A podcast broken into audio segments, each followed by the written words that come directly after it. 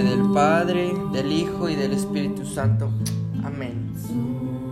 ¿Qué tal, santos y santas del siglo XXI? Viernes Santo, el día de la pasión de Cristo.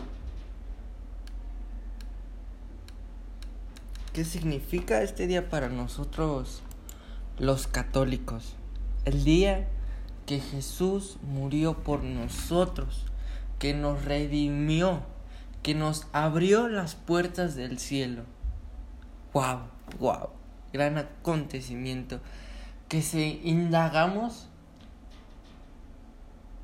nunca nos vamos, nunca vamos a terminar de ver todas las gracias que Jesús derramó ese día a toda la humanidad.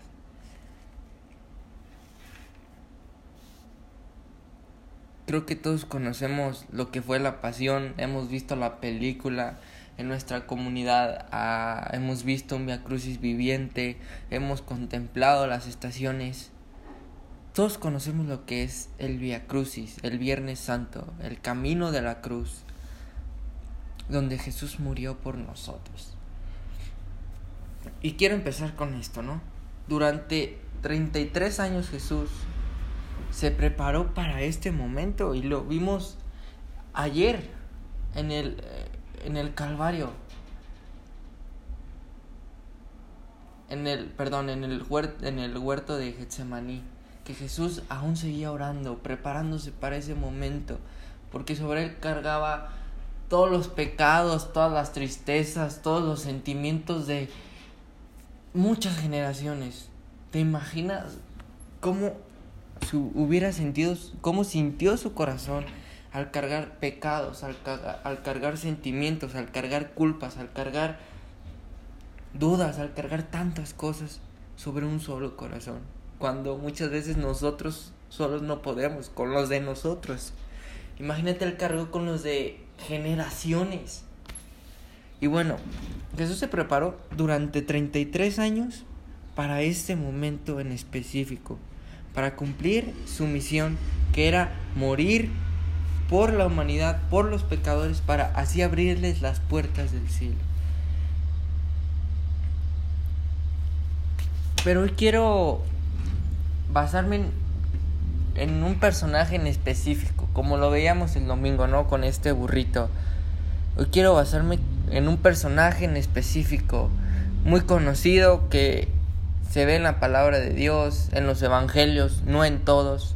Lo vemos en la pasión de Cristo. Cuando antes de comenzar Jesús e, ese Via Crucis vemos a este personaje llamado Barrabás.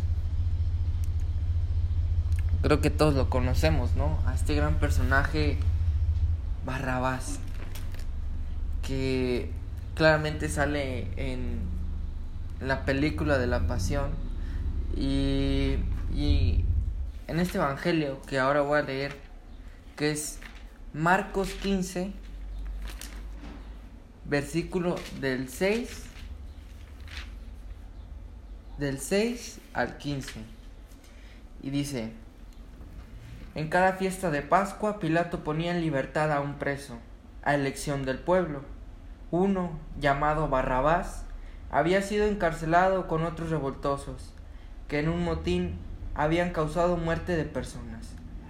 El pueblo, pues, subió, subió y empezó a pedir la libertad de un preso, como era la costumbre.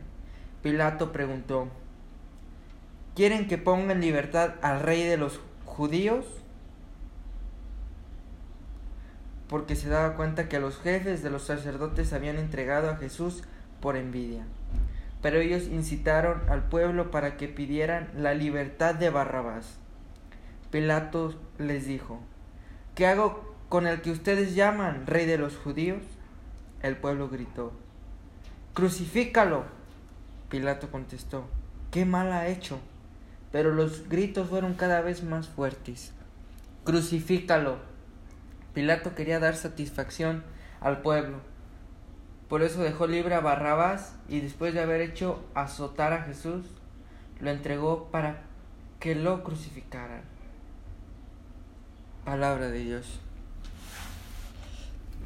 Y bueno, esta escena en la que el pueblo pide la libertad de Barrabás, de, de un asesino, de alguien que robó, de alguien totalmente despreciable. Y Jesús fue, ahora sí que, acusado sin tener argumentos válidos. Porque él era limpio, él era bueno de cierta manera, él era santo, era un hombre de bien. Y, ahora quiero basarme en esta película de la pasión de Cristo, en esa escena en la que están ahí y Pilato pregunta, ¿a quién quiere que libere? Y el pueblo grita, a Barrabás. Pero si vemos, cuando lo traen, los soldados lo traen atado a cadenas. Lo tienen encadenado. Y cuando Pilato da la orden, suéltenlo, porque el, el grito del pueblo era era de suelta Barrabás. Entonces pues él sin más opciones lo soltó. Y Barrabás cuando lo sueltan, lo primero es que hace festeja y al bajar las escaleras voltea a ver a Jesús. Y, y él en ese momento se siente muy desorientado. Yo me pregunto, ¿cómo se habrá sentido? Estoy libre y, y Jesús, que no hizo nada, él va a morir. Y él se siente desorientado de decir, ¿ahora qué hago? Y intercambian esas miradas de Barrabás totalmente confundido y Jesús que lo mira con amor. Y que yo estoy seguro, con esa mirada, lo perdonó. Como lo hizo con Pedro la noche que lo negó. En un momento intercalan miradas y Jesús con esa mirada lo perdona y lo llena de paz. Así lo hizo con Barrabás. ¿Y cuántos de nosotros no hemos visto un cuadro de Jesús que, al verlo nos provoca tanta paz, nos provoca... Nos dice eso que necesitamos, si es un consuelo de perdón, cualquier cosa, al ver a Jesús, esa mirada nos hace experimentar tantas cosas. Y esto experimentó Barrabás. Barrabás que era un asesino, que robó, que no sabemos cuántas más atrocidades hizo. En cambio, ¿quién era Jesús? Era el Mesías. Era un hombre milagroso, prodigioso, predicador, que hablaba con la verdad, siempre dispuesto a ayudar a los demás como decía, era un hombre santo, pero que por envidia lo entregaron.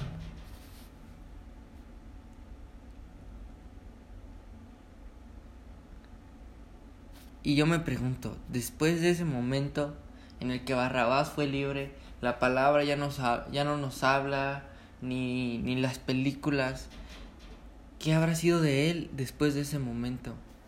¿Se fue? ¿Y cómo habrá vivido?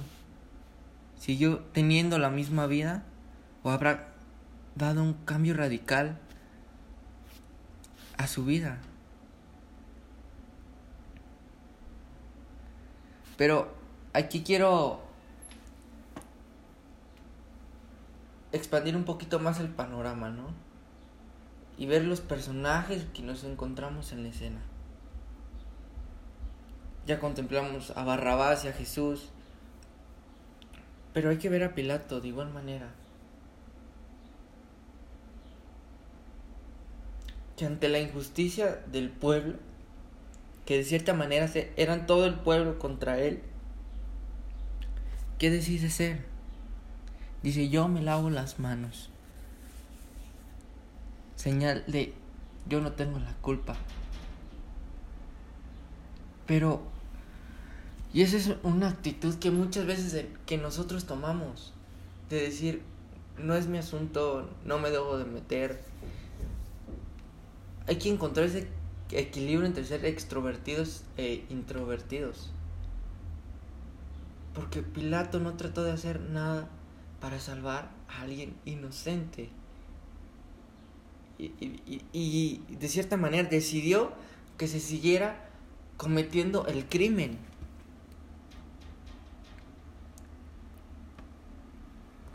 No actuó, se quedó parado y no hacer nada. Ese es un gran problema de hoy en día en muchos católicos que deciden no hacer nada, que dicen no es problema mío que dicen, ¿y yo qué tengo que ver? Yo no tengo que hacer nada. Claro que tenemos que hacer, tenemos que levantarnos, tenemos que predicar, tenemos que ser ejemplo, tenemos que llevar el amor de Dios, la palabra a cada vez más personas. Por eso el mal avanza, porque el bien no hace nada. ¿Qué hemos tratado de hacer? Tú en lo personal, ¿qué has tratado de hacer para ayudar? Para ayudar a personas, amigos que tú conoces que van por mal camino, que no sabemos en dónde puedan terminar, sin ser ladrones, sin ser asesinos, sin ser violadores. ¿Qué estamos haciendo como sociedad? ¿Tú qué estás haciendo en lo personal para evitar que el mal avance? Y hay muchas cosas que podemos hacer. Tú en lo personal ya las conoces, pero por alguna u otra situación no te animas a hacerlas. No seas como Pilato, que solo se lava las manos. Pero acá vemos del otro lado, de los de los jefes del pueblo, de los fariseos, de, de los sacerdotes de la ley, que por envidia lo entregaron. Por envidia solamente. Y, y, esto se ve muchas veces en nuestra sociedad, si estás en un grupo, muchas veces se ve esto. Que cuando vemos que alguien llega y tiene cualidades, tiene, tiene atributos que le ayudan a ser alguien bueno y aportar algo a la comunidad, decimos, ¿qué? ¿Cómo? Si yo soy esto, si yo tengo tanto tiempo aquí, cómo él va a llegar en un momento y va a hacer todo esto y lo va a seguir tanta gente y va a hacer tantas cosas. Muchas veces somos estos fariseos que nos cala ver a las demás personas haciendo algo bueno, que tienen cualidades que nosotros no tenemos. Todos tenemos cualidades, todos, todos tenemos dones que fueron puestos en nosotros por Jesús para ponerlos a su servicio. Y muchas veces vamos a tener dones que otros no tienen y no vamos a tener dones que otros tienen. Pero muchas veces tomamos esta actitud de los fariseos de decir, ¿qué? ¿Cómo él? ¿Cómo él va a venir en un momento y va a hacer todo eso? Y nos dejamos invadir por ese sentimiento de envidia y hacemos todo de cierta manera para echarle abajo todo, para chingarlo de cierta manera. Y, y de decir, ¿tú qué haces aquí?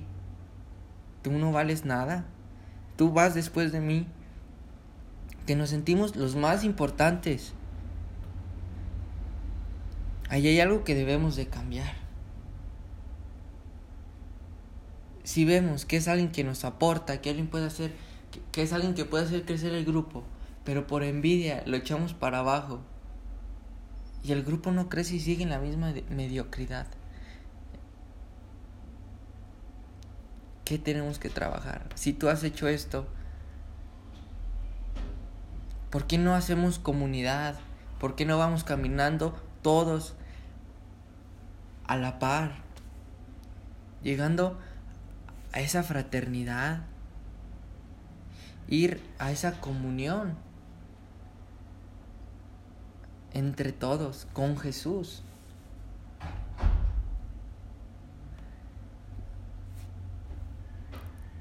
Y bueno, estos son los personajes que vemos dentro de la escena.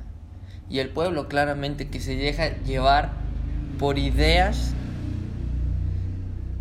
de alguien que se, que se mueve por la envidia. Y bueno, volviendo al tema de Barrabás, esto era un pequeño paréntesis, cierro paréntesis. Eh, Barrabás, nosotros somos ese Barrabás que muchas veces vivimos encadenados, vivimos presos de sentimientos, de situaciones, vivimos presos de pecados, de adicciones, de tantas cosas que podemos ser presos, que podemos vivir encadenado a eso. ¿Qué es vivir encadenado? Muchas veces que no puedes vivir sin ello, que eres codependiente de ello, que no eres libre totalmente. ¿A qué, eres, ¿A qué estás encadenado? Un sentimiento de tristeza, un apego, una adicción, un pecado del que no puedes salir. Estamos encadenados hoy en día como ese Barrabás.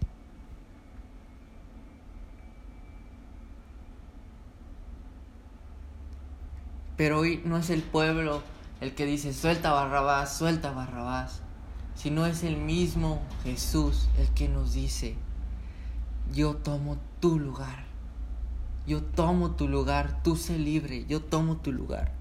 Y así con cada uno de nosotros. Y Jesús con esa mirada de amor nos perdona. Y nos dice, yo tomo tu lugar, tú sé libre. Yo muero por ti, que a mí me azoten, que yo caiga con la cruz, que yo sea crucificado, que a mí me lastimen, pero a ti no, porque tú eres mi hijo amado. Y muchas veces pensamos, pero Jesús era un Dios, Él no sintió, Él, Él, Él puede hacer cualquier cosa, ¿no? Pero Jesús se hizo semejante a nosotros, igual, menos en el pecado. Jesús se hizo igual a nosotros, menos en el pecado. Jesús sintió, Jesús tuvo sed, Jesús tuvo hambre, Jesús sintió tristeza, Jesús sudó sangre de todo ese sentimiento que lo invadía. Y nosotros somos ese Barrabás que nos sueltan y nos sentimos desorientados de decir, pero yo hice esto, yo hice esto y lo otro. Pero Jesús nos mira y nos perdona. Y como veíamos en episodios anteriores, de esa capacidad de sentirnos perdonados y sentirnos libres. Porque Jesús ya tomó ese lugar por ti.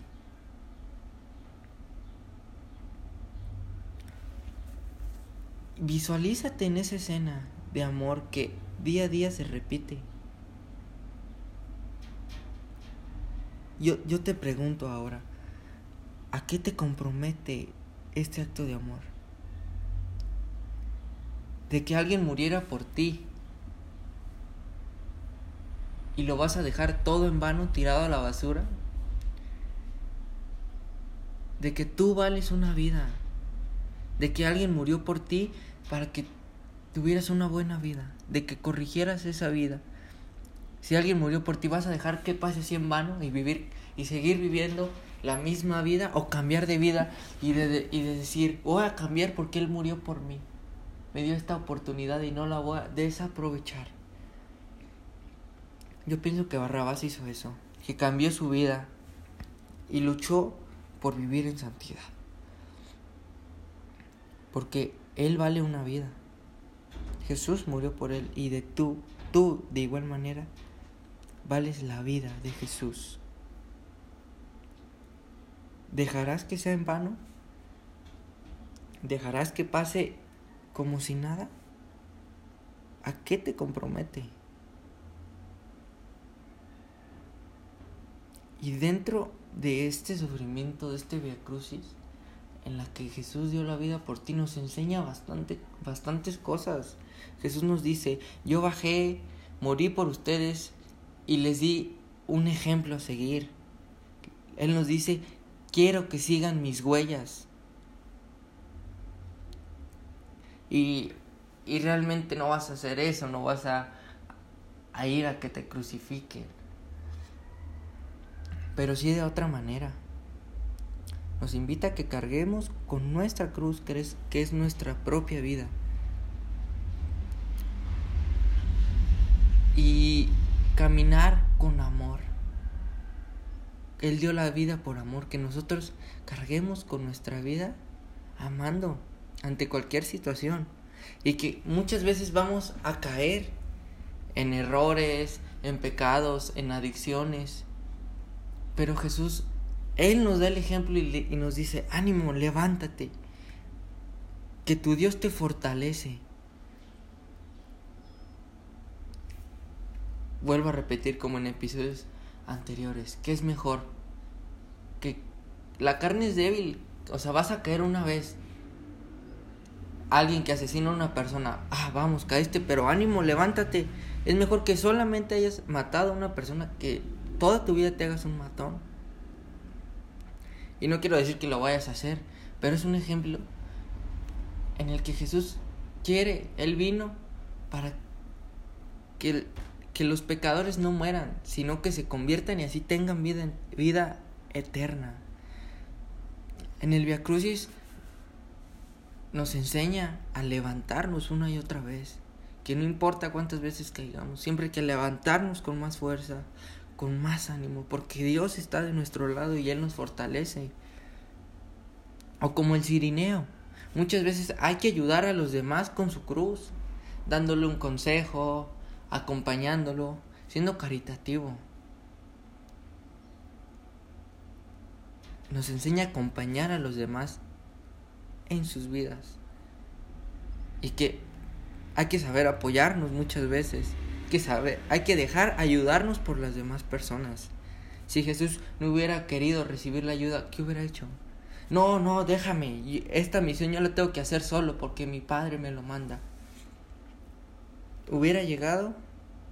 ¿Cuántas veces más hubiera caído? hay que dejarnos ayudar por las personas que están a nuestro alrededor. Y nosotros hay que saber también ayudar a los demás.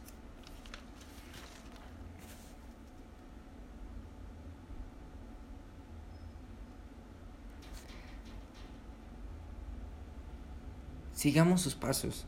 En el mañana, el siguiente episodio de Sábado Santo, vamos a ver un poquito más de lo que es el Via Crucis, lo que nos invita al Via Crucis.